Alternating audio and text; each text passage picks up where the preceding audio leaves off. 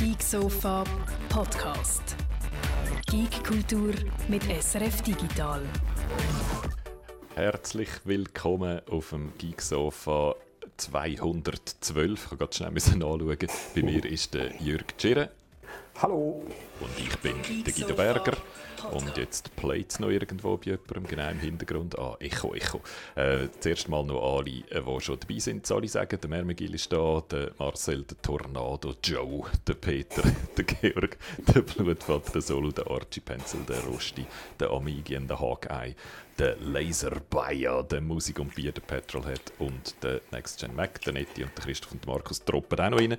Herzlich willkommen, schön, dass ihr dabei sind. Heute kann ich euch schon mal verraten, äh, wir müssen pünktlich aufhören, weil ich nachher noch eine Präsentation muss. Ich muss vor, der, vor einem Ausschuss von der SRG ähm, schwätzen. Nicht allein, noch mit Kollegen zusammen, aber heute muss ich also so pünktlich aufhören, wie wir noch nie haben müssen pünktlich aufhören.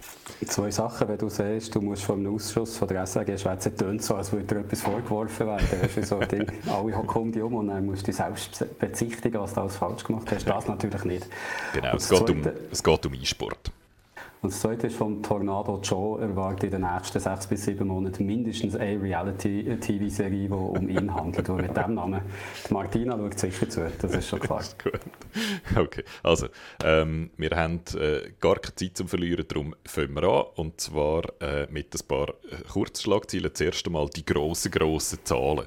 Wir rühren jetzt nur so mit Milliarden um uns. Äh, die erste grosse Zahl ist eine Erfolgsmeldung von Tencent. Tencent, da haben wir ja schon ein paar Mal drüber geredet, der chinesische äh, Gigant, der vieles macht und unter anderem eben auch Games, wo einen Haufen Game-Studios zusammengekauft hat und eigene Studios hat. Und denen ihr grösstes, Teamy-Studio, ähm, das sind die, die Call of Duty Mobile machen, das sind die, die Honor of Kings machen, das ist äh, außerhalb von China als Arena of Valor bekannt, das haben wir ja auch schon mal Let's Played, Martina und ich, so ein League of Legends-Klon. Und äh, mit dem und anderen Games zusammen machen die geschätzt fast 10 Milliarden Dollar Umsatz. Letztes Jahr haben die fast 10 Milliarden Dollar Umsatz gemacht und sind mit dem wahrscheinlich das grösste Game-Studio der Welt, also das, wo am meisten Umsatz gemacht hat. Und machen ausschließlich Mobile, oder? Die machen keine PC- oder Konsolen-Games. So viel ich weiß, ja. Ich glaube, sie haben vor, auch auf andere okay. Konsolen zu gehen. Aber die zwei grossen, oder Call of Duty Mobile Arena ja. das sind Mobile Games. Und mit dem sind sie äh, gross und reich geworden. Ich glaube, das Pokémon-Game machen sie auch schon. Also, oder haben wir erkannt, wo das die Leute jetzt sind. Teamy Studios heißen die. Und die machen etwa 40% vom ganzen ähm, Game-Business-Arm von Tencent aus. Das bedeutet, äh, Darum sage ich Schätzung, weil man weiß nur, wie viel Tencent insgesamt mit Games verdient. Das sind 24 Milliarden Dollar im wow. letzten Jahr. 24 Milliarden Dollar haben die eingenommen. Und es wird geschätzt, dass Timi etwa 40 Prozent davon macht. Und so kommen wir auf die knapp 10, 10 Milliarden. Weiss man die globale Verteilung von diesen Einnahmen? Ist das fast alles in China oder ist das mittlerweile mehr außerhalb? Ähm, weiß man nicht, aber ich nehme an, weil Call of Duty Mobile zum Beispiel so ein Hit ist, ja. Äh, ja. denke ich, dass das schon einen grossen globalen Anteil hat. Aber andererseits herkömmlicherweise und eben auch Honor of Kings und so, das sind so die grossen äh, Geldmaschinen, die vor allem in China äh, viel gespielt werden. Das ist noch schwierig zu sagen äh, würde mich jetzt nicht wollen auf die Schätzung rauslassen. Also das war die erste grosse Zahl und die zweite grosse Zahl äh, vermeldet Microsoft. Die haben nämlich einen, äh, einen Deal mit der amerikanischen, mit der US-amerikanischen Armee abgeschlossen und dürfen für die so AR-Displays machen, äh, basierend auf der HoloLens natürlich.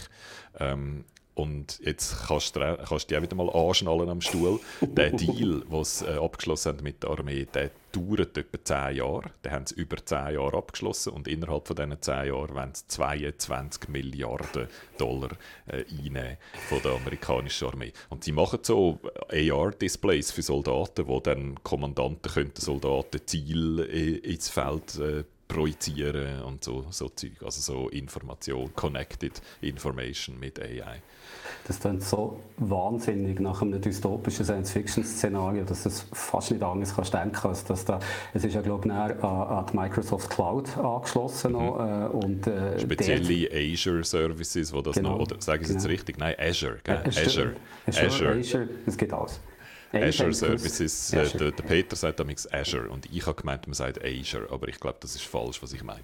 Darum, die Azure-Dienste von Microsoft sind natürlich dann nicht die gleichen wie die, die du und ich nutzen, sondern spezielle für die Armee und so. Das gehört alles dann auch dazu. Aber stell das, das schöne Science-Fiction-Szenario vor, jemand hackt sich dort rein und gibt plötzlich den Soldaten Ziel vor, wo er gerne hätte, dass sie eliminiert werden, wie zum Beispiel irgendjemand, der, der vorher um Geld erpresst hat oder was auch immer. Ja. Also die, die possibilities are endless der, an denen sagt, die Soldaten kommen das halt über, so wie wir es als Gamer gewöhnt sind, genau, oder Stimmt. genau um das geht es. Also es ist eigentlich, Science Fiction ist da wie immer der Realität voraus und gibt so die Zielvorgaben, was wir gerne hätten, äh, gibt es vor. Ist 22 Milliarden her und jetzt, wenn man es nochmal vergleicht mit Tencent, oder, das ist ein 10-Jahres-Vertrag mit der US-Armee, also einer der ganz, ganz grossen IT-Hersteller, Microsoft, und, eine, und die grösste, eine, oder ja, ich glaube in Stutz die grösste Armee von der Welt, machen dann 22 Milliarden Deal über 10 Jahre und das ist immer noch ein bisschen weniger als Tencent in einem Jahr mit Games einnimmt. ich glaube, das würde auch den Microsoft-Angestellten gefallen, weil denen sind glaube nicht alle einverstanden damit, dass man Deals mit der Armee macht und äh, wenn sie stattdessen jetzt Mobile Gaming würde investieren, wären alle glücklich und würden genau noch gleich viel verdienen. Das ist übrigens nicht das erste Mal, dass Microsoft einen Deal macht. Sie haben so als Vorläufer von dem Deal schon einen, etwa eine halbe Milliarde Deal gehabt im 2018 mit dem, mit dem Department of Defense, was schon so eine Art einen Prototyp entwickelt haben und offenbar sind die zufrieden gewesen, äh, auf der Kundenseite und haben das jetzt ausdehnt in ein äh, langes Programm.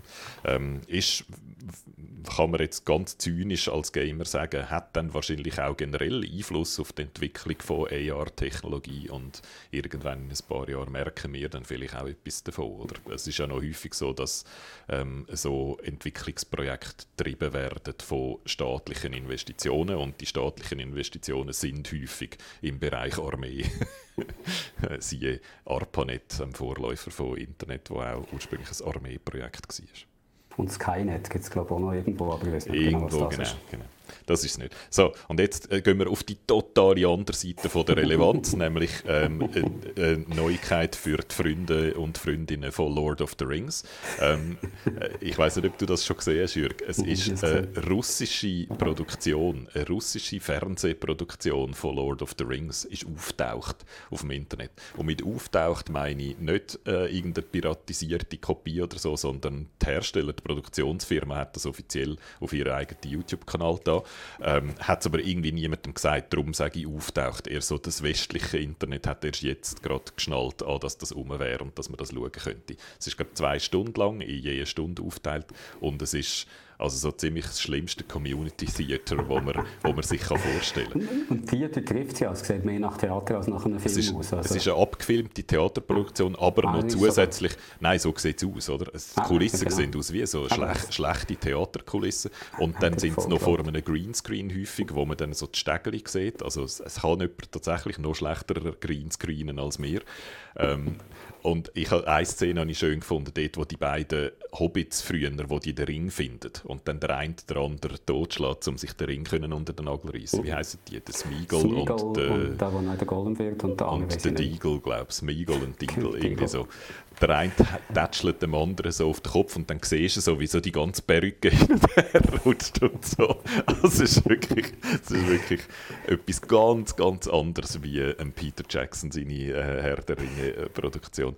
Ich habe es nicht übers Herz gebracht, das Ganze zu schauen, weil es ist irgendwie, es ist zu weit weg. Und ähm, ja, ich kann es wirklich nicht empfehlen, aber ich glaube einfach so mal ein bisschen durchskippen und ein, zwei ähm, Preise davon mitnehmen, ist glaube ich noch unterhaltsam.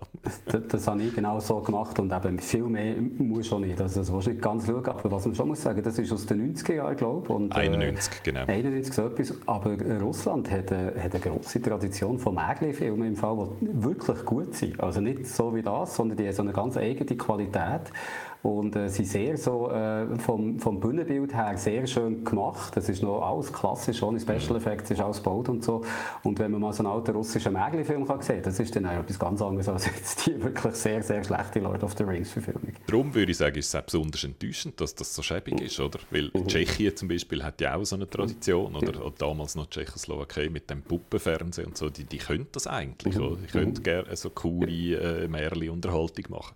Wieso es da jetzt nicht geklappt hat, hat, äh, weiß niemand. Ich, glaube, es war ein TV-Film von einem relativ kleinen Sender und entsprechend winzig ist das Budget. Gewesen. Aber ah, wenn du wenig Budget Einfach hast, dann ist natürlich ist Lord of the Rings sicher das Beste, was du kannst verfilmen ja klar. Gell? Das ist wirklich so. Anspruch und Fähigkeit, das sind ein bisschen weit auseinander. Aber ist ja gut, sage ich ja immer, ist gut, wenn es jemand probiert. Ähm, so, und jetzt sagst du, dass es endlich keinen Inhalt mehr gibt für die Streaming-Services. Können wir jetzt endlich mal durchschnaufen und müssen nicht die ganze Zeit neues Zeug schauen, Jörg? Jetzt müssen wir endlich mal voraus, was drinnen nicht mehr hat. Genau. Äh, äh TV-Studios, die sind ja recht schnell davon betroffen gewesen, weil die halt anders produzieren als ein Streamer. Also im, im Fernsehen drehst du eigentlich immer vorab, was du, das ist jetzt übertrieben gesagt, aber mehr oder weniger, was du in den nächsten Wochen zeigst. Während Netflix das äh, ein halbes Jahr oder noch länger im Voraus dreht, damit sie alles dann eben zum Binge-Watchen können draufstellen können. Darum hat Netflix relativ viel schon vorgetragen aber jetzt, jetzt, jetzt merkt man, dass wirklich auch der langsam ist angekommen, der, der Corona-Flaute. Also es ist deutlich weniger äh, geworden, was Original Productions sind bei Netflix. Und äh, sie können sich noch so ein bisschen mit, mit Animationsserien auf dem, über Wasser halten, weil du die natürlich ohne Probleme immer noch kannst machen kannst, weil du die Abstandsregeln nicht musst einhalten bei den virtuellen Figuren dort. Aber sonst hat es jetzt langsam auch, äh, auch Netflix verwünscht, natürlich nicht als einzige. Alle Streamer sind jetzt auch davon betroffen. Also jetzt haben wir uns noch so ein Jahr haben wir noch mitschleppen von den Sachen, die schon seit drei waren und jetzt kommt langsam wieder auf uns zu. Das heißt, jetzt kommt das voll zum Zug, wo äh, du vorher gesagt hast, dass sie jetzt so international gehen, gehen schauen, was noch so rum wäre. Einerseits das, alte das Lizenzen zusammenposten genau, ja. oder ja. halt neues Zeug, wo auch noch vor Corona gedreht worden ist, mhm. aber wo noch nie äh, in einem internationalen Publikum äh, gezeigt worden ist. Also jetzt schaut man, wo dass man noch etwas zusammenbekommt. Das ist ja auch ein bisschen Grund, um nochmal schnell auf das Geeksofa von letzter Woche zurückzukommen, wieso es den Snyder Cut dann doch hat gegeben, weil äh, die einfach gemerkt haben, dass sie für ihren neuen Streaming-Service schon zu wenig Sachen hätten und irgendeinen grossen Titel haben gebraucht und dann haben gesehen, dass das sich am einfachsten noch machen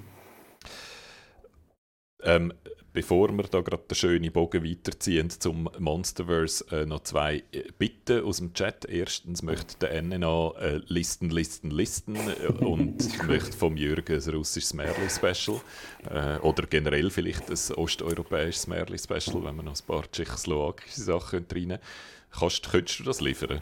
Ich weiß nicht genau, wann bist du im Vaterschaftsurlaub gewesen? Das ist schon ein Zeitchen her und dann, irgendwann habe ich mal versprochen, dass ich einen Letterboxd-Account mache, wo ah. ich alle meine Lieblingsfilme drin tue und für solche Zwecke wäre das natürlich ideal ja, und darum verspreche ich jetzt noch einmal, ich glaube, nächste Woche habe ich ein bisschen Zeit. Nächste Woche mache ich meinen Letterboxd-Account und dann tue ich auch die russischen Märchen-Filme rein. Da kann ich also extra Listen machen.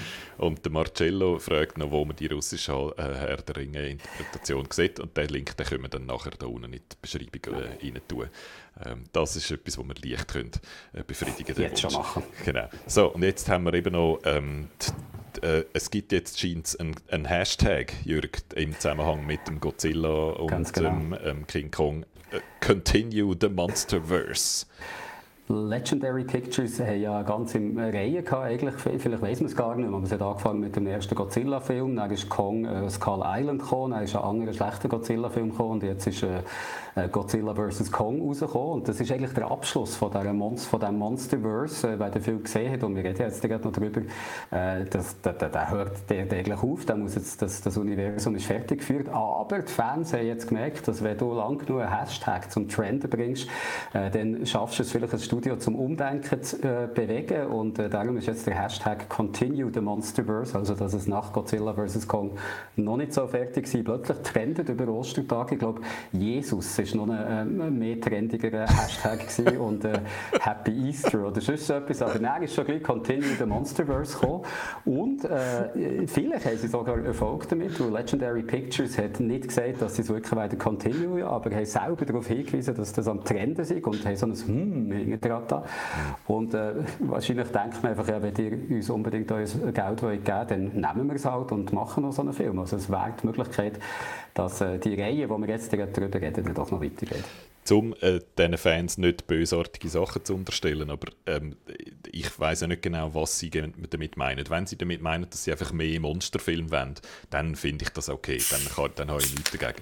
Wenn sie aber, es ist ja ein Weile lang noch mit diesen äh, Godzilla und King Kong et Ultra auch die davon gewesen, dass das so ein Unified Universe soll werden, wie eben das äh, Marvel-Universum. Ähm, weil ja das so erfolgreich war und darum alle anderen auch gerne so etwas wie ein MCU hätten.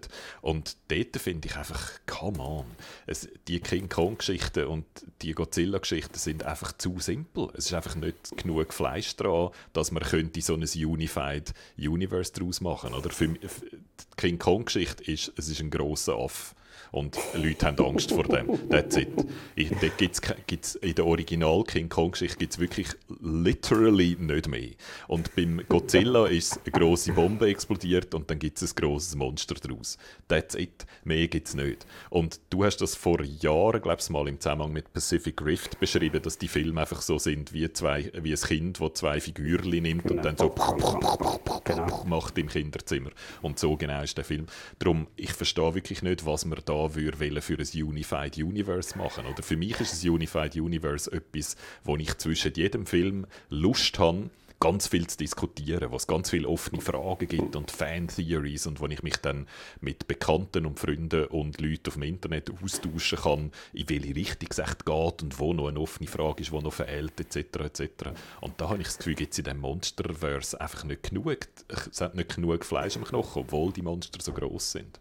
Ich glaube, sie wollen einfach, dass du noch viel mehr Monster reinholst, weil aus der ganzen Godzilla-Geschichte gibt es, gibt ja x Nebenfiguren neben Godzilla, noch andere Monster. Der Godzilla hat sogar mal ein adoptiertes Kind gehabt, glaube ich, was mega dumm hat ausgesehen, übrigens, wenn man das mal googeln Also, dass all diese Sachen noch könnten vorkommen, ich glaube, es geht ein bisschen um das, dass sie einfach jetzt den letzten Film cool haben gefunden und das am Leben behalten Ich glaube, das andere äh, Monsterverse war das von Universal gewesen, wo sie mit der Mami haben anfangen, mit dem mhm, Tom genau. Cruise. Genau.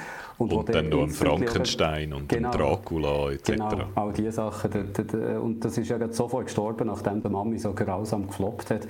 Also ich glaube, das ist begraben. Da weiss ich jetzt ab und zu mal wieder einen von diesen alten Filmen äh, oder, oder, neu interpretieren, weil wenn du mal so eine, so eine Intellectual Property hast, wo du weißt, dass Leute darauf warten, dann gehst du das natürlich nicht auf. Aber die Pläne, der, das Monsterverse zu machen, das Cinematic Universe bei Universal, die sind, glaube ich, gestorben. Äh, ja, ich weiß auch nicht genau, was, was, was Fans jetzt bei Monsterverse Ich habe das Gefühl, sie wollen einfach noch mehr Figuren, die sie nebeneinander können haben und machen. Was ich nichts dagegen habe. Wie hast du jetzt Godzilla vs. Kong gefunden? Ich, ich, bin nicht sicher, ob das jetzt bei mir auch so erste Corona-Anzeichen sind, aber ich habe es mal nicht genossen, muss ich sagen. Es ist ein Film, den ich super gerne in einem grossen Kino mit der möglichst besten Soundanlage hätte wollen, weil es ist einfach dummen Spaß, äh, dann Fun, wie, wie, der Amerikaner sagt, und lauten dann Fun, wo ich einfach sehr gerne im Kino habe zugeschaut und immer der Film rettet sich, weil er sich ja selber nicht ernst nimmt. Er fängt an, dass er so eine Ankündigung Gorilla, äh, äh Godzilla vs. Kong, wie, wie so ein Boxmatch wird es angekündigt, wie wenn der, ja, wie die, die March Madness, wo die Amerikaner so gerne draufstehen, genau, oder? Genau. Mit Brackets, sie haben genau. literal genau. Brackets genau. reingemacht in, in ja. Vorspann, wo Monster gegen Monster ja. deceased Ah nein, defeated, genau. Defeated nicht, einmal, nicht einmal gestorben, sondern einfach defeated wie Sport, oder? Siehst so kurz, wie, wie der Godzilla den King Ghidorah besiegt, wie der Kong irgendein Monster abeinanderreißt und dann sind sie im Schlussbracket, wo ja doch klar ist, dass der Godzilla äh, viel überlegen ist, dem Kong, aber egal. Genauso bauen sie es auf und da merkst du ja schon am Anfang, dass der Film sich jetzt wirklich null ernst stimmt und von dem her habe ich wirklich habe ich gerne zugeschaut, weil es wirklich sehr viel dummes Zeug drin hatte, aber eigentlich so gemacht, dass du wirklich nicht kannst irgendwie Anstoß nehmen daran, wie verrückt das, dass es das noch wird. Also es hat die ganze Hohlerde-Theorie Theorie bekommen, wird aufgerollt darin, dass es einen, einen leeren Kern in der Erde gibt, wo all die Monster herkommen, irgendwie Tunnel wahrscheinlich, wo sie dann langsam rauslaufen, oder vielleicht haben sie sogar irgendwie so Autos gebaut, wo sie an die Erdoberfläche kommen, keine Ahnung, aber ich, ich, ich einfach gedacht, wow, das hätte ich gerne äh, im Kino gesehen und hätte jetzt sehr müssen lachen, wenn ich es gesehen hätte. Mir war es zu dumm, gewesen, muss ich sagen. Mhm. Mir ist es wirklich zu dumm. Gewesen. Ich habe eigentlich die Kämpfe, die grossen Fights, die habe ich lässig gefunden. Die sind lässig mhm. zum Zuschauen. Das ist ja ein reines CGI-Spektakel mit allem, was CGI so kann. Es hat cool ausgesehen. Aber alles, was zwischen den grossen Fights war, und ich meine jetzt spezifisch der eine in der Stadt und der andere auf dem Meer, die zwei. That's it. Alles andere. Ah nein, es gibt, noch es gibt zwei der Stadt. Eine in der Nacht, nur Kong gegen Godzilla und dann kommt noch Player 3 has entered the, the game. Mecha Godzilla. Äh, also die drei Kämpfe, die sind super gewesen. und alles zwischendrin ist so dumm gewesen, dass ich keine Lust hatte. Äh, ich habe ich hab wirklich versucht zu verstehen, wie die hohle Erde-Theorie funktioniert, wie sich jetzt genau die Gravitation wann ändert und wie das genau wer betrifft. Und es ist so dumm, dass wirklich nicht, du kannst es nicht verstehen. Es ist zu dumm. Es, es macht null Sinn. Es macht auch null Sinn, wie es gezeigt wird. Ja, es ist ja die, die hohle Erde sollte ja eine, eine Kugel sein, auch im Inneren, aber wenn, dann, wenn sie dann in dieser hohlen Erde innen sind, dann ist das mehr fast wie eine Scheibe, wo äh, der eine Berg gegen geht und oben der andere, auf der anderen Seite wieder anfängt. Also dass es mehr höchstens so eine Ellipse wäre und nicht eine Kugel, da wären Berge viel weiter voneinander. Es ist eigentlich die Flat Earth Theory also, genau. und die hohle Erde Theorie kombiniert. Das ist genau, lächerlich. Genau, genau. Und wo genau jetzt, warum, was für eine Gravitation switcht, ist auch völlig unklar gewesen und hat mal gulten und mal nicht. Also alles total lächerlicher Kram. so lächerlich, dass ich schon mich ein bisschen persönlich persönlich angegriffen gefühlt habe. Es ist so die Antithese zu Games, äh, zu Filmen wie Tenet oder äh, Interstellar oder so, wo sich uh, Mühe geben, die Physik mehr oder weniger korrekt abzubilden und was mit Astrophysikern schwätzen, um das einigermaßen sauber abzubilden. Das ist wirklich so die Antithese. Man sagt einfach irgendwelche sinnlosen Wörter, wo dann irgendwelche sinnlosen Shit hinten rauskommt und es eh, spielt eh keine Rolle, wie man wartet alle einfach auf den nächsten Kampf. Und ich habe mich so ein bisschen wirklich beleidigt gefühlt, dass man mir so wenig zutraut. Bei mir ist es wirklich vielleicht ein, ein Corona-Zeichen, dass ich jetzt mit da so anonymisiert habe, aber einfach gerne kann mal wieder so ein, ein Spektakel können ja. sehen. Und da hat es jetzt länger keins gegeben. Und was mich eben ein bisschen von Anfang an, und das ist vielleicht unfair, äh, äh das schon im Hinterkopf zu haben, den Film wegen besser zu finden, aber der Regisseur ist ja der Adam Wingard.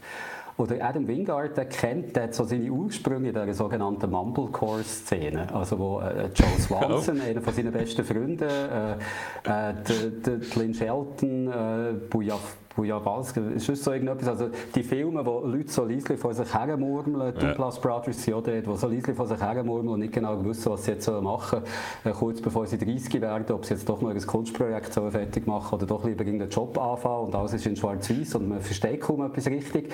Und jemand, der aus dieser Szene rauskommt, es gibt keinen größeren Unterschied ja. als ein Mumblecore-Film und jetzt Gorilla, äh, Godzilla vs. Kong.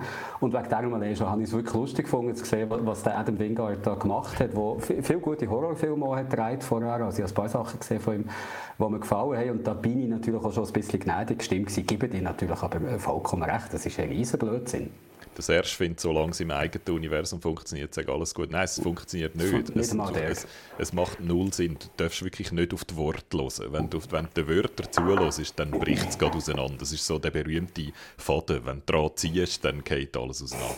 Als Beispiel, sie gehen an eine Universität und die Universität heißt University of, of Theoretical Science. Es sind alles wirklich einfach so leere Nullwörter, die nichts bedeuten und wo, wenn man zu fest anfängt, darüber nachzustudieren, was das echt könnte bedeuten, macht es keinen Sinn mehr. Und die Art und Weise, wie es dann den Mechagodzilla besiegt, ist auch komplett lächerlich. Also wirklich, es ist ja, einfach total dumm, der Film. Der Mechagodzilla, der innerhalb von drei Sekunden plötzlich ein, ein eigenes Bewusstsein entwickelt, das auch nie erklärt wird, ja, was ja, ja. Also ich glaube, wenn wir eh schon wenig Zeit haben, wir müssen nicht zu lange darüber reden. Ich finde, äh, gut, Big Dumb Fun, aber mehr ist es sicher nicht. Ja. Also mit tiefen Erwartungen hineingehen, dann wird man wahrscheinlich positiv überrascht. Ähm, wenn wir schon gerade bei den Monstern sind, ähm, Monster Hunter Rise habe ich ja noch gespielt, um noch schnell einen kleinen Game-Haken äh, äh zu machen, wo ich also richtig, richtig gut gefunden habe. Da bin ich auch mit eher tiefen Erwartungen hineingegangen, weil ich wie gedacht habe, zuerst habe ich eigentlich gedacht, das ist einfach ein Port von Monster Hunter World und das ist es auf eine Art, es ist strukturell genau gleich, aber sie haben so viele Sachen geändert, ähm, dass es besser funktioniert auf einer mobilen Plattform wie der Switch, wo einfach so praktisch sind, dass ich es jetzt richtig cool finde. Und all die technischen Abstriche, die sie haben müssen machen, dass es überhaupt läuft, das Game auf einer, auf einer Nintendo Switch, die fallen mir nur auf, wenn ich Vergleichsvideo auf dem Internet schaue, wo es schon deutlich ist, oder? Die wie Schatten gemacht werden, Texturen, alles ist einfach viel weniger und nicht so cool. Aber ähm, das vergisst weil einfach die Monster so geil designt sind. Und dann haben sie so viel Zeugs gemacht, was einfach praktischer ist, was das Leben leichter macht, was ich richtig lässig gefunden habe. Und dann hat es mich wieder total reingezogen, wie damals schon. Monster Hunter World ist mir auch zuerst ein bisschen gegen den Strich gekommen und dann habe ich mich damit befasst und dann habe ich es richtig angefangen lässig zu finden. Und da äh, ist es mir wieder genau gleich gegangen. Weil einfach der Core-Loop, du bist in deinem Quest-Hub und tust ein bisschen grümscheln, deine Ausrüstung verbessern, deine, dein Inventory organisieren und dann gehst du raus in die Welt, ein bestimmtes Monster jagen, finden, eine Viertelstunde lang gegen das riesige Monster kämpfen und dann hast du es endlich besiegt und dann gehst du wieder zurück grümscheln. Der ist einfach richtig geil. der, der passt mir total gut weil die Monster so cool designt sind. Die sehen einfach super aus, die bewegen sich super. Wenn mal ein Monster, wie jetzt eben in Godzilla vs. Kong, wenn ein Monster auf ein anderes trifft und die anfangen gegeneinander kämpfen, während du so daneben stehst und sagst, ähm, okay, ich mische mich mal nicht ein. Es ist einfach total spektakulär. Ich war ja immer eifersüchtig auf Monster Hunter, weil ich es nicht spielen konnte, weil ich ja nur eine Nintendo Switch besitze. Also du hast das Gefühl, wenn ich mit dem würde anfangen würde, dann müsste ich nicht grosse Abstriche machen gegenüber der Konsole- oder PC-Versionen. Nein, weil... Nein, das Gefühl ist genau das Gleiche. Und okay. die Tiefe vom Game ist genau das Gleiche. Was für dich schwierig ist, ist, dass der Einstieg in Monster Hunter Rise ist also knochenhart. Hure sich ist das oldschool. Es zeigt dir, es Monster Hunter ist ein kompliziertes Spiel mit sehr viel Tiefe und sehr viel System. Und viele von diesen Systemen sind optional, aber greifen trotzdem irgendwie gut ineinander. Das heißt, du möchtest die miteinander schnallen. Und Monster Hunter Rise beschließt, dir alle Systeme zu erklären zuerst. Das heißt, die ersten paar Stunden sind wirklich nur, du gehst noch jemand an, redest mit jemandem, musst auch das machen, weil das Spiel sonst nicht weitergeht. Und dann wird das Spiel immer unterbrochen und dann kommt so ein kleines Textfeister, wo dir das System mhm. erklärt wird in dem mhm. Textfeister. Und dann musst du noch auf etwa drei Knöpfe drücken, bis das Feister wieder weggeht. Und das macht die ganze Zeit mit jedem System, das das Spiel hat. Also es geht easy 10 Stunden oder so, bis das Spiel dich überhaupt einmal einfach machen lässt. Oder? Vorher tut es dir die ganze Zeit das System zu erklären und so viele Informationen abladen, dass das unmöglich alles kannst behalten kannst. Das gehst alles nachher nochmal in der sehr hilfreichen, sehr extensiven Online-Hilfe, äh, nicht online, im Game hat es noch ganz viel so Hunters Notes heißt das, wo, wo das alles nochmal notiert ist und das alles nochmal kannst du anschauen. Wie du musst es auch nochmal anschauen, weil das kann sich niemand merken, alles aufs Mal. Oder? Und am Anfang wirkt alles kompliziert und unnötig kompliziert und du hast immer das Gefühl, hä, wieso muss ich jetzt dreimal dort in ein Menü verschachtelt gehen, etwas machen, ja. wo ich die ganze Zeit machen muss.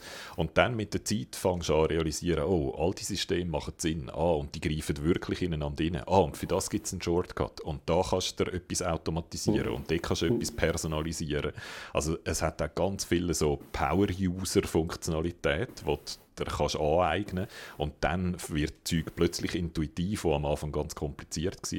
Ja. Also es ist wirklich wie eine Schnittsoftware lehren früher, oder?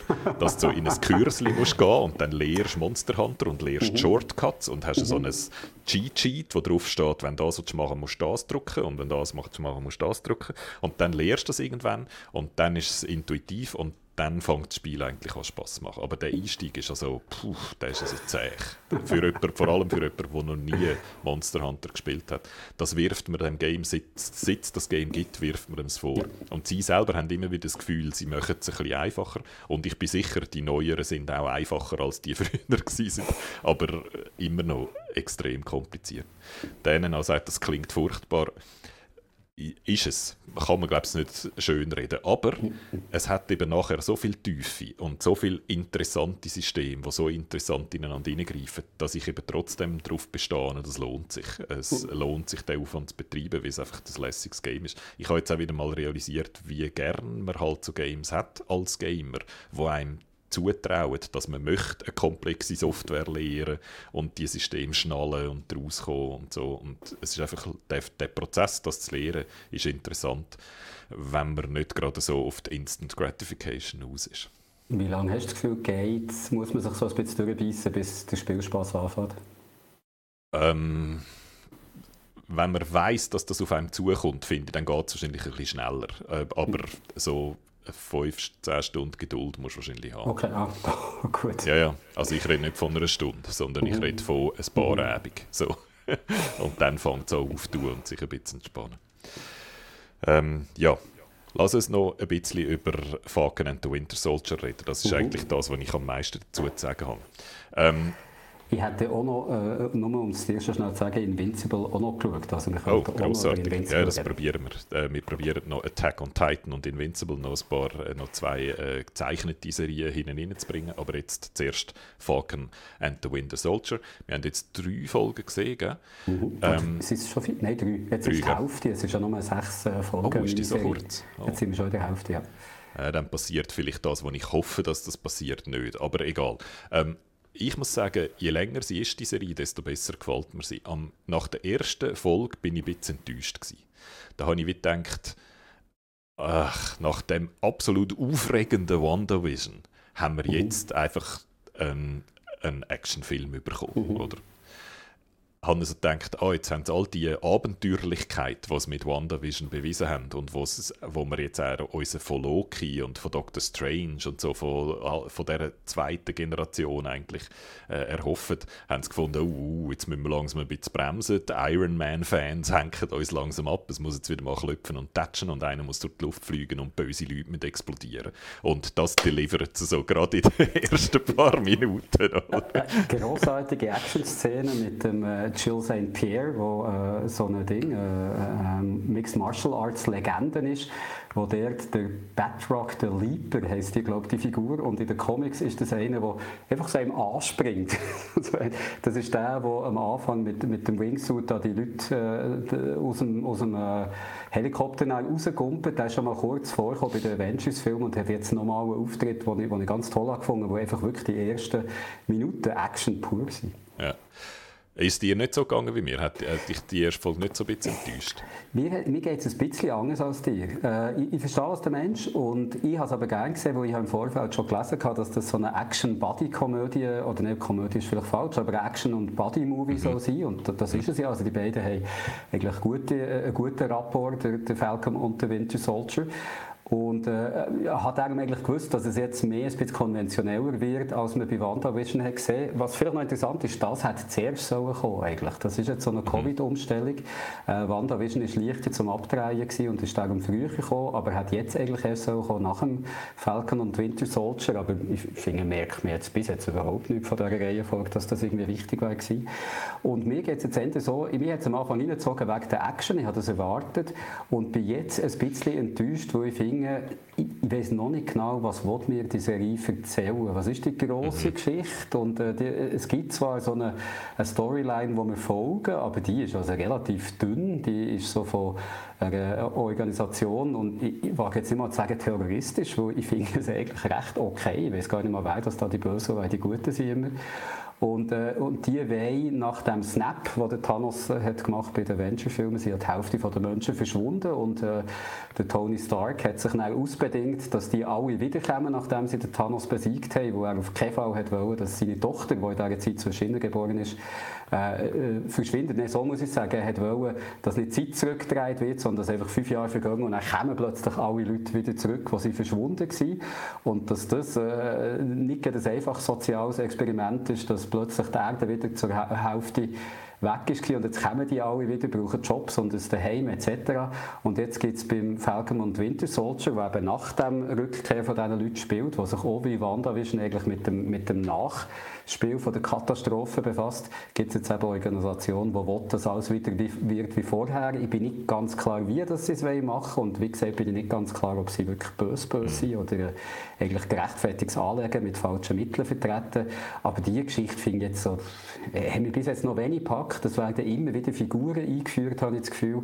Und ich weiß nicht so recht, äh, ist es jetzt einfach so eine Aneinanderreihung von, von neuen Figuren, die auftreten, ohne dass da wirklich äh, äh, äh eine besonders äh, interessante Geschichte erzählt wird. Ich schaue trotzdem gerne zu, weil Marvel mittlerweile einfach so eine Formel hat, äh, etwas zu machen, wo dass es cool aussieht. Anders kannst du es vielleicht nicht sagen und dass du dran bleibst. Aber was ich sicher nicht habe, ist, dass ich jede Woche so aufgeregt darauf warte, wie ich es bei WandaVision ja. gemacht habe. Das wirklich, wie du richtig siehst, das war ein neuer Ansatz, gewesen, da hat man etwas probiert. Das hier ist relativ konventionell.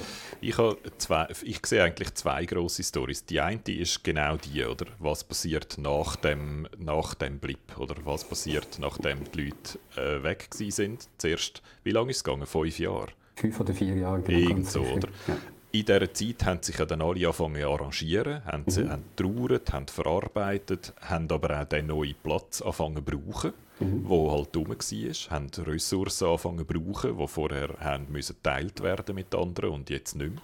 Und jetzt kommen die alle wieder zurück und jetzt geht der große Verteilkampf los um die eigentlich neu verteilten Ressourcen. Oder? Und die Flag Crashers, Flag Smashers, Flag Smashers genau, Flag Smashers, die wollen eigentlich, die fühlen sich benachteiligt durch das. Oder? Die, haben, die sind jetzt zum Teil verdrängt worden aus Orten, wo sie vorher waren. Es gibt scheint so Flüchtlingscamp, Flüchtlingscamp oder Displacement Camps und so. Und die beschäftigen sich mit dieser Ungerechtigkeit. Ähm, ich finde die Geschichte sehr interessant. Ähm, das ist aber eigentlich nicht die interessanteste Geschichte ähm, für mich. Ähm, und ich habe vor allem bei der zweiten Folge, nach der zweiten Folge, habe ich hat es für mich total gedreht. Dort habe ich die Folge plötzlich total angefangen interessant finden, die Serie. Mhm. Und zwar wegen dieser zweiten Geschichte. Und die zweite Geschichte ist Captain America, oder? Und ich, ich weiß nicht, ob du den Artikel gelesen hast, den ich daran angehängt habe, in unserer Themenplanung. Ähm, nope. ich muss ich, ich, weiß nicht, ob du das vielleicht weißt. Ich weiß auch nicht, ob ihr das dort draussen wisst. Ich habe es nicht gewusst. Es hat offenbar einen Comic gegeben im 2003, der heißt Truth, Red, White and Black. Und der beschäftigt sich damit, äh, der, der erzählt, dass es vor dem Captain America schon ein Super Soldier Programm gegeben hat. Mm, okay. Und dass das Super Soldier Programm mit ein paar hundert schwarzen Soldaten durchgeführt worden ist. Und das ursprüngliche Ziel, das ist noch mitten im Zweiten Weltkrieg scheint laut dem Comic Truth, Red, White and Black, ähm, dass das ursprünglich ein, ein Programm war, um äh, Schwarze zu sterilisieren um eigentlich also, undesirable Elements aus ja. der Gesellschaft rauszubringen. Und dass sich dann das im Lauf erst von dem Programm in so ein Super Soldier Programm entwickelt hat, Nazis haben irgendwie auch noch einen Teil von dem übernommen und dann ihre, äh, ihre äh, ähm, Eugenics-Experimente aus dem rausgemacht. Äh, also wirklich ganz, ganz eine dunkle, dunkle äh, Geschichte. Oder? Da wird eigentlich die amerikanische Regierung gleichgestellt mit, der deutschen, mit dem deutschen Nazi-Regime. Und aus dem heraus hat es dann so ein Supersoldatenprogramm gegeben und der erste Captain America ist ein Schwarzer gewesen. und den sieht man jetzt in der zweiten Folge ja. ähm, von Falcon and the Winter Soldier. Ähm, der heißt äh, Isaiah Bradley und ist nach Korea, in Koreakrieg geschickt worden und so und nachher total mies behandelt worden, ins Gefängnis gesteckt etc. Also der ist extrem hässig auf die Leute, die ihn das angetan haben und alle haben vergessen, dass es den gegeben hat der Captain America selber hat das nie gewusst, aber unser Freund, der Winter Soldier, der Bucky, mhm. hat das gewusst und hat das immer geheim gehalten vor dem Captain America. Das alles, was ich jetzt erzählt habe, wird nicht in der Folge erzählt, aber es wird angedeutet, weil okay. der Isaiah eingeführt wird und weil äh, angedeutet wird, dass der Bucky das dem Captain America nicht erzählt hat. Und er geht es Sam Wilson zeigen, wo ja eigentlich vom Captain America äh, aufgeleist gewesen wäre als der Nachfolger. Also er hätte eigentlich sollen ein schwarzer Captain America werden, hat es dann aus persönlichen Gründen und aus so, hat es nicht wollen, sagen wir es so. Und der, der, der Bucky geht ihm jetzt zeigen, hey, es hat ihm fast schon so einen gegeben wie du. Und du kennst die Hintergrundgeschichte nicht und die ist also ganz, ganz düster. Und dort habe ich gefunden, uh, da kommt ja extrem interessante Hintergrundgeschichte rein. Und es ist auch in der zweiten Folge ein bisschen angedeutet worden, wo der Sam Wilson mit seiner Schwester auf die Bank geht und versucht, ein Darlehen überzukommen wo uns dann nicht überkommen und wo mindestens so äh, in den in de Zwischentönen äh, vermutet wird, dass wenn jetzt der weiße Captain America mit seiner Schwester in die Bank gegangen wäre, dass er dann wahrscheinlich das Darlehen bekommen hätte. Oder? Und das finde ich einfach eine uh, spannende Story da. Oder? Erstens, wer wird der legitime Nachfolger vom Captain America?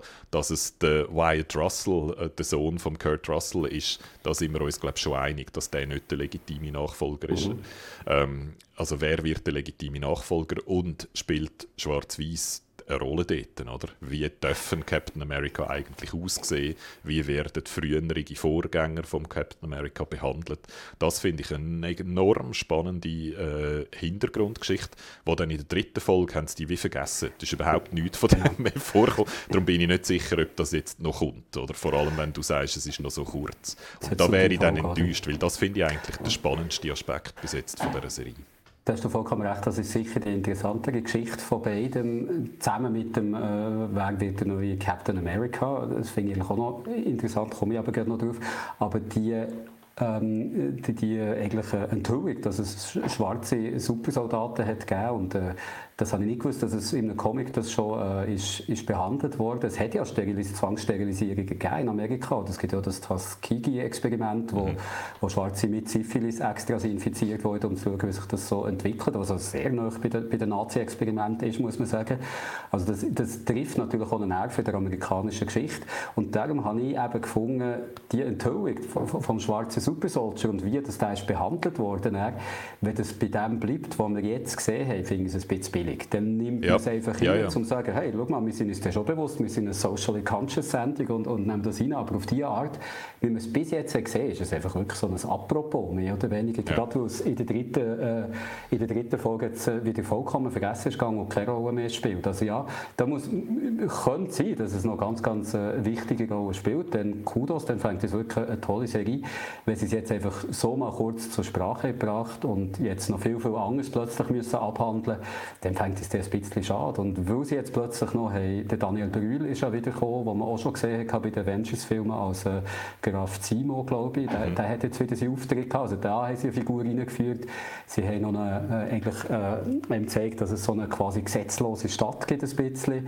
Äh, alles das spielt eine Rolle. Und ich weiß nicht, wie sie jetzt in diesen drei Folgen, die kommen, alles noch dazu bringen. Vielleicht schaffen sie es und ich bin sehr gespannt, wie das wird sein. Was ja. ich noch spannend finde, ist, der, Captain America oder, oder der neue Captain America, wie du sagst, der Sohn von Kurt Russell, den hat man auch schon gesehen. Äh, bei, bei der Black Mirror-Folge hat er mal die Hauptrolle gespielt, die, die ist eigentlich gut gewesen und äh, ist, glaube ich, ehemaliger Hockeyspieler, ist also physisch äh, durchaus in der Lage, in, in das Kostüm zu schlüpfen. aber eigentlich wird, wird sehr schön gezeigt, als einerseits sehr unsicher, weil er weiß, was für Fußstapfen äh, da reintritt, was für Schuhe das er muss füllen und andererseits aber auf so eine unangenehme Art überheblich äh, gegenüber äh, ähm, dem Bucky und, und dem Falcon. Also ich finde es eine sehr spannende Figur und auch ihn gibt es in den Comics. Äh, ich habe das Comic selber nie gelesen, aber es, es hat mal einen neuen Captain America gegeben, wo man dann gemerkt hat, wie du sagst, der kann es ja nicht sein. Und der ist dann der US Agent geworden. Das ist ohne mhm. Superheld, aber lange nicht so ein strahlender, sondern das ist ein, ein, ein total krasser äh, Nationalist und, und eigentlich gehört zu der, äh, zu der zu den christlichen Rechten in Amerika eigentlich. Also das könnte eine spannende Figur werden in dieser Serie. Die Frage ist einfach auch hier, wie viel Platz das sie dem Ganzen lassen oder ob sie es einfach schnell reinnehmen, so als Fanservice, um den Leuten zu zeigen, schau, wir wissen schon, was in diesem Universum los ist und da gibt es noch so viele interessante Sachen. Er hat ja auch einen schwarzen Partner sein Sidekick, der Battlestar, ist ebenfalls genau. schwarz, oder? Von dem her auch dort spielt eigentlich die weiß-schwarze Dynamik vielleicht wieder, wieder eine Rolle. Und weil im Chat jetzt noch eine Verwirrung auf, aufgebrochen ist, muss ich gerade noch mal sagen, wie ich es meine. Ich habe den Comic, ich habe Truth, Red, White and Black nicht gelesen, darum bin ich nicht sicher, ob ich es genau richtig wiedergebe. Aber so wie ich es verstanden habe, hat es das Programm so Anfang 40er Jahre gegeben, also noch mitten im Zweiten Weltkrieg, wo mit schwarzen Soldaten experimentiert worden ist. Der schwarze Captain America hat es dann aber erst später daraus ergeben und der hat dann im Koreakrieg gekämpft, wo in den 50er Jahren war. Also das ist dort irgendwie so parallel aneinander vorbeigelaufen zu einem Zeitpunkt, wo es der weiße, berühmte Steve Rogers Captain America schon gegeben hat, oder? Und der Isaiah hat einfach gekämpft und sie haben aber alle vergessen und dann haben sie ihn ins Gefängnis gesteckt, oder? Also so, so so ist, glaube die Story von dem Truth, Red, White and Black, wo ähm, rausgekommen ist eben Anfang 2000er Jahre und wo dann ganz viele so ähm, Kontroversen ausgelöst hat, weil die Leute gefunden haben, hey, spinnt dir, ein schwarzer Captain America, was soll der Scheiß?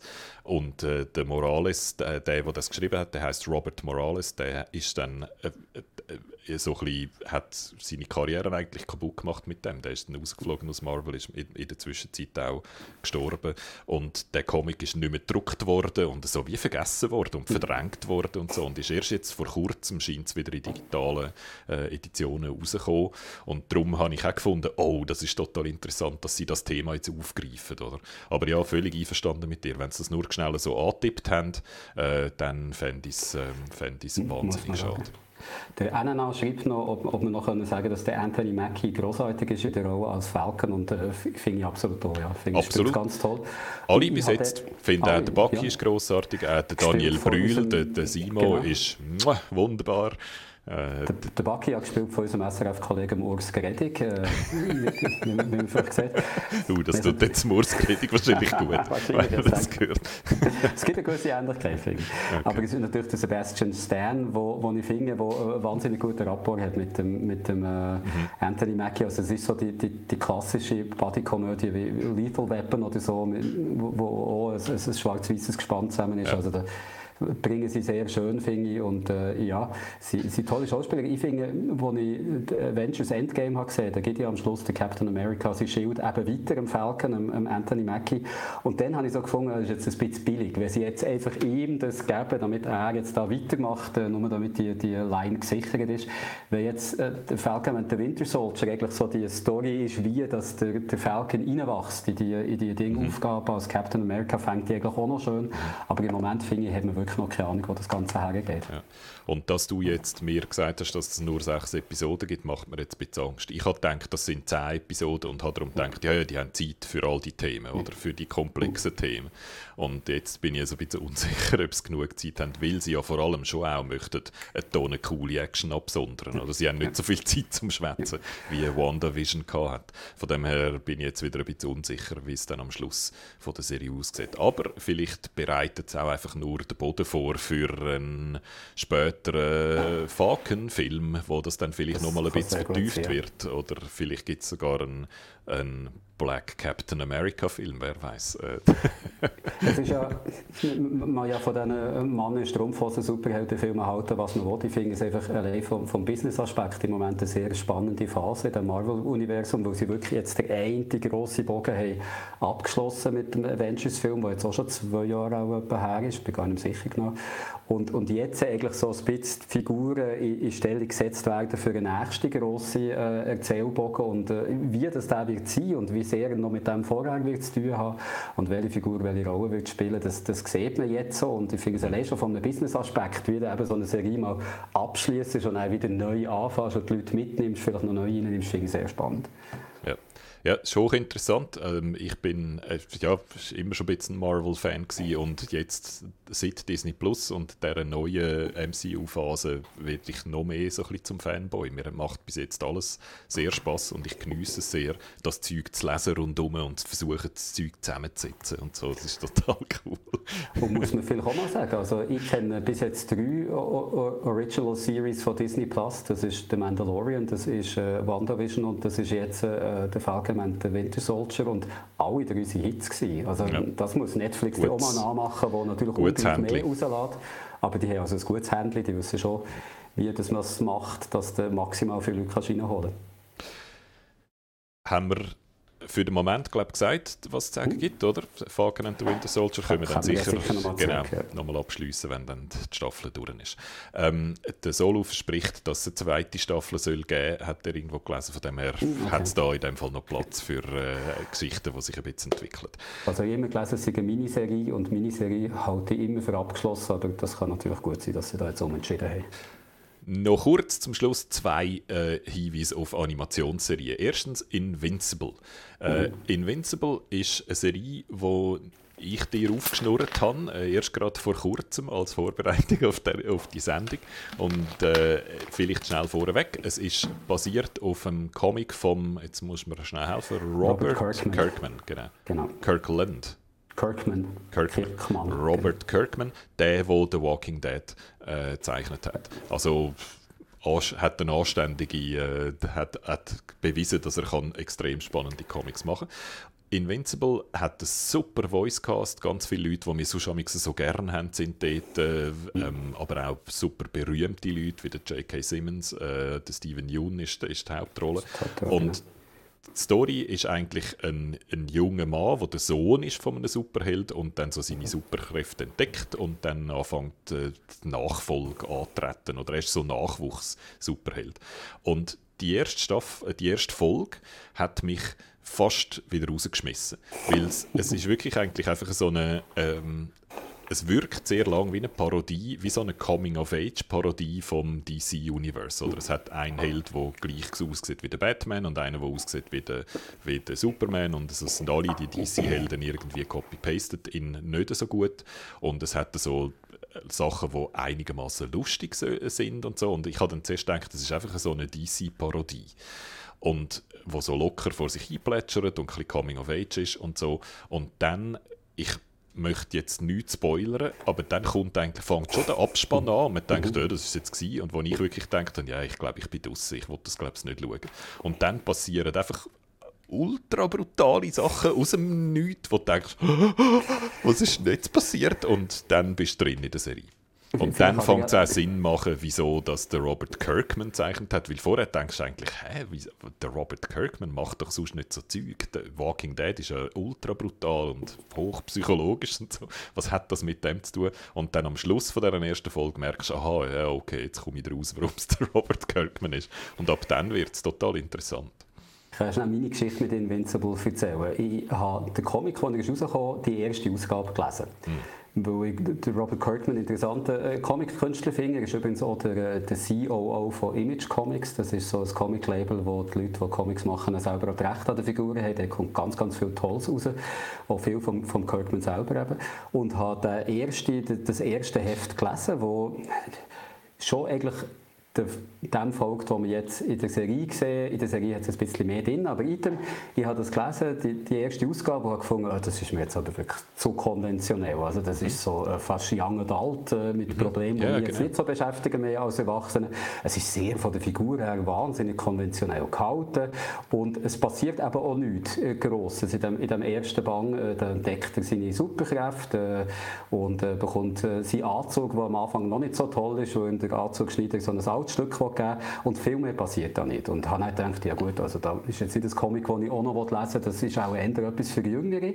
Dann hast du gesagt, jetzt wie, du vorher gesagt ich soll doch mal in die Serie hineinschauen, habe ich gemacht, wo eben viele Leute mitmachen, die ich, ich gut finde und dachte, komm, schau noch mal und dann hat es mich zuerst vom Zeichenstil her, so, es ist so Samstagmorgen-Cartoon ja, ein genau, Also so ganz, gar nicht ultra konventionell. Ultra konventionell, ja. auch Geschichte wieder und dachte, ja, das ist einfach eine Young Adult-Geschichte.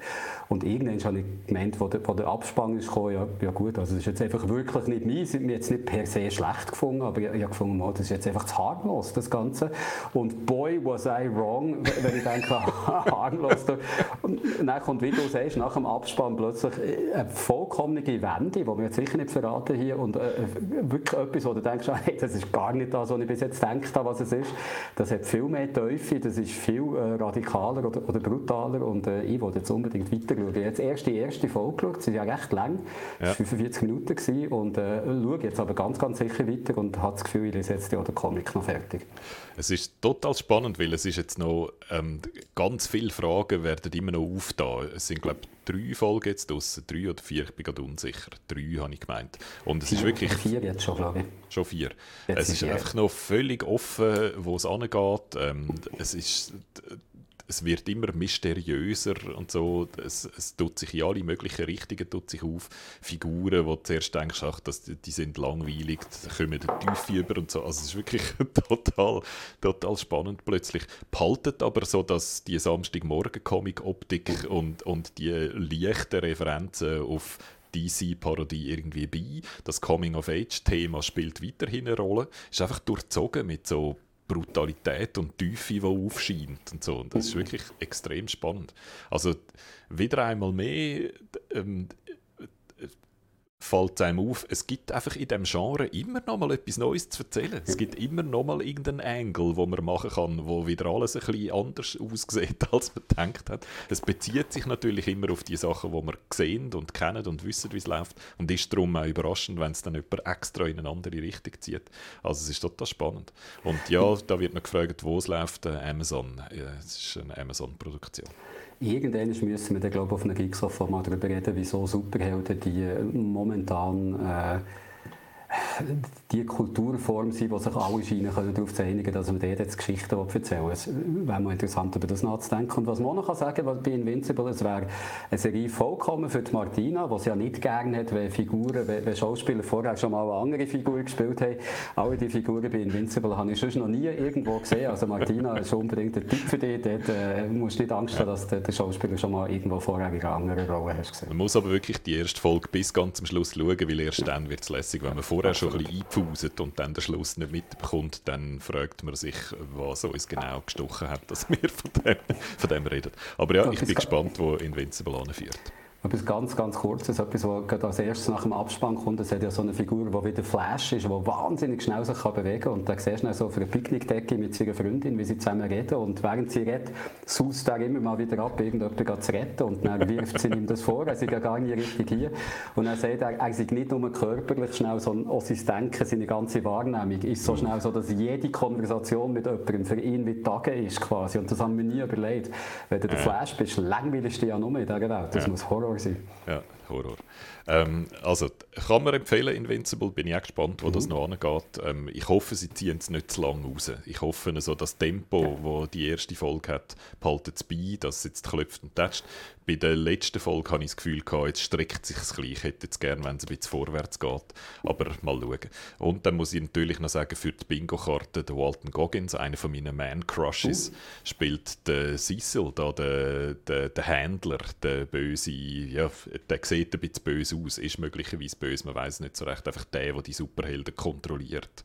Das ist der Walton Goggins. Man erkennt ihn nicht. Ich hätte ihn nicht erkannt. Ich uh. müssen, ich müssen nachlesen. Ähm, ja, und jetzt zum Zumachen müssen wir noch schnell äh, über Attack on Titan reden. Ähm, ich kann, also wir sind jetzt in der letzten Staffel, aber es ist eine, die wieder in zwei Teile kommt. Und wir haben jetzt den ersten Teil von der letzten Staffel gesehen, 16 Folgen. Also die ist, die ist es sind 16 Folgen. Und jetzt kommt dann irgendwann nochmal der zweite Teil und dann ist dann wirklich fertig.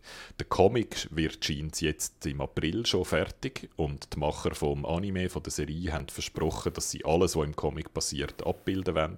Und das passiert dann in der zweiten Hälfte. Also es wird wirklich zugemacht und abgeschlossen und nachher ist fertig. Aber ich habe gemeint, es ist jetzt fertig, aber es ist noch nicht jetzt fertig, sondern erst, und jetzt am Schluss, erst im Winter 22.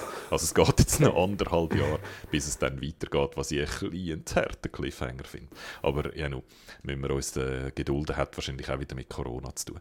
Ähm, ich zu der Story kann man eigentlich gar nichts sagen, weil die Story ist so kompliziert und äh, wenn ich, wenn ich jetzt anfange versuchen zu erklären, wie die Story geht, dann werden wir nicht rechtzeitig fertig. Ich kann eigentlich einfach nur sagen, dass das der Hammer ist, diese Serie. Es wird immer geiler. Ich habe schon die dritte Staffel super gefunden, weil sie dort endlich anfangen zu erklären, was die Titanen eigentlich genau sind. Und in der vierten Staffel jetzt haben sie haben wir uns von dieser Insel, wo vorher alles drei Staffeln lang stattgefunden hat, wegbewegt und sind jetzt in der Welt draußen. Und jetzt hat es nochmal 100'000 Leute mehr mit nochmal 100'000 mehr Motivationen und Intrigen und komplizierten Plänen alle schmieden Pläne in dieser Folge. Oder? Alle wollen, dass sich in eine bestimmte Richtung entwickelt. Niemand sagt, was er will, sondern hat immer noch irgendeinen heim, einen geheimen Plan hinten dran. Und dann kommt das irgendwie alles zusammen und wird die komplexeste, komplizierteste äh, Geschichte, die ich äh, denke. Ähm, okay, jetzt werde ich gerade korrigiert im Chat. Die sagen, das soll schon im, im Winter Winter 21, 22 weitergehen, also der Winter, nicht erst der nächste Winter, dann habe ich das falsch verstanden.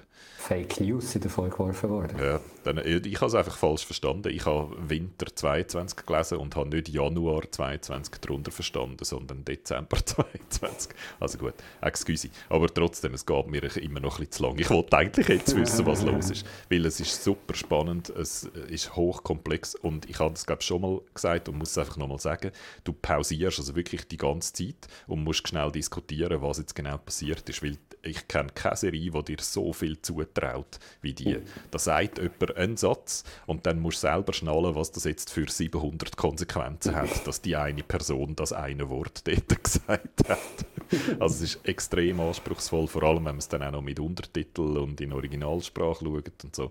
Aber ich finde, es lohnt sich so extrem. Es ist einfach eine uh, coole, volte Story. Die ist einfach super.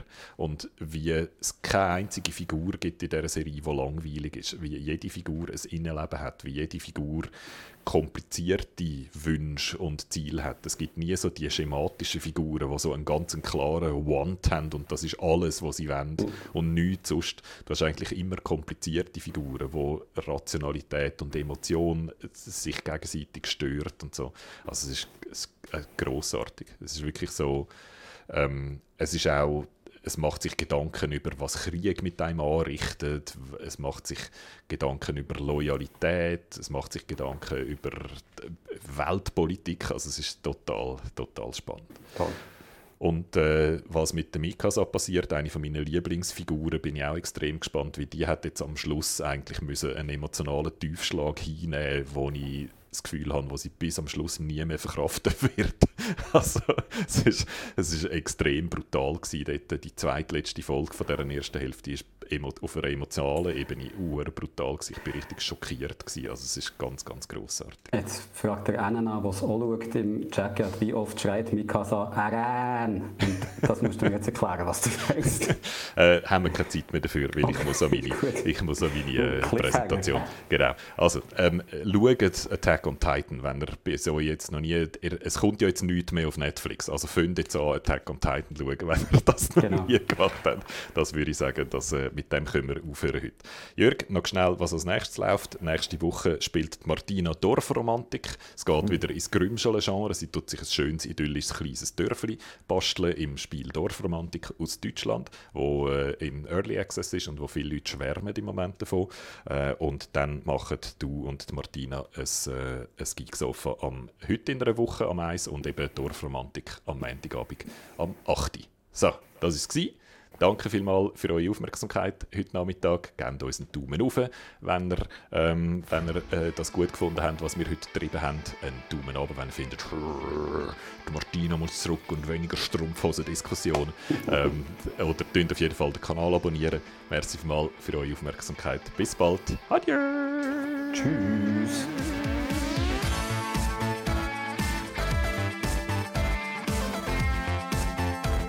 Jetzt schon der Abspann? Oh,